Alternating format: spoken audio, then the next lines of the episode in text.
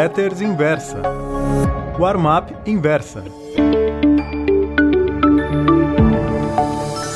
Oi, meus amigos. O título da Warm-up de hoje é Resposta a um leitor. Nas crônicas Warm-up que escrevo e que a Inversa publica, no final há um convite ao leitor. Se você quiser fazer comentários, elogios, críticas, tem dúvidas ou sugestões ao autor desta newsletter, é só enviar ao e-mail warmap.inversa.com.br. Ontem, um dos assinantes, RRB, me perguntou: o que levou um profissional com sua expertise a abandonar o alto ganho de dinheiro? RRB. Decidi responder nesta crônica. O ano era 1995. Eu trabalhava na trading desk do Banco Grafos, mas não era funcionário da instituição. Com certificados de foreign broker emitidos pelas principais bolsas de Chicago e Nova York, operava como corretor para clientes especiais, gente que gostava de risco e não reclamava quando perdia. E para mim mesmo, eu era meu melhor cliente. Raro dia em que não atuava num dos mercados de commodities e futuros, ora fazendo um day trade, ora entrando em uma posição de curto ou longo prazo. Dava ou levada beliscadas de minutos, liquidava posições de dois anos. Nessa ocasião, eu tinha 54 anos de idade e, como seria de se esperar, era, por larga margem, o operador sênior da mesa.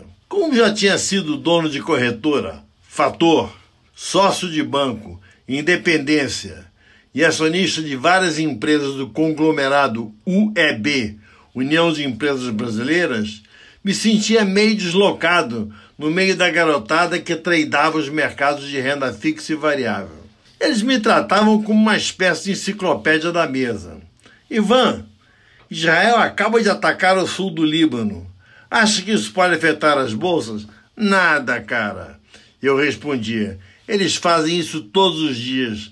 Deve ser o bombardeio das 18 horas ou coisa parecida. Ivan, saiu o trade deficit de outubro, 28 bilhões de dólares.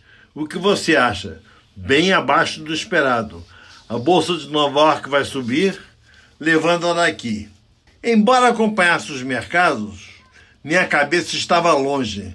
Só pensava em Júlio Claras, protagonista dos Mercadores da Noite, livro que escrevia às noites e ao longo dos fins de semana. Veio então a geada catastrófica, catastrófica para os plantadores, não para mim, que liquidou os cafezais do sul de Minas. Mesmo comprando no raio de muitos anos, ganhei o suficiente para viver folgadamente alguns anos, além de custear viagens para os Estados Unidos e a Europa, pesquisando para o livro. Levei uns 10 meses para zerar minhas contas e posições e transferir meus clientes para outro broker. Em sua resposta, RRB, saí do, dos números para entrar nas letras. Só que, mesmo estando nelas há quase um quarto de século, continuo respirando bolsas e futuros desde a hora em que acordo até tarde da noite. Como são o tema da maioria de meus livros e crônicas, me mantenho conectado com as notícias que afetam os mercados. Se a Arábia Saudita atacar o Iêmen e o CPI americano sair além ou aquém do esperado, fico sabendo na hora. Muito obrigado.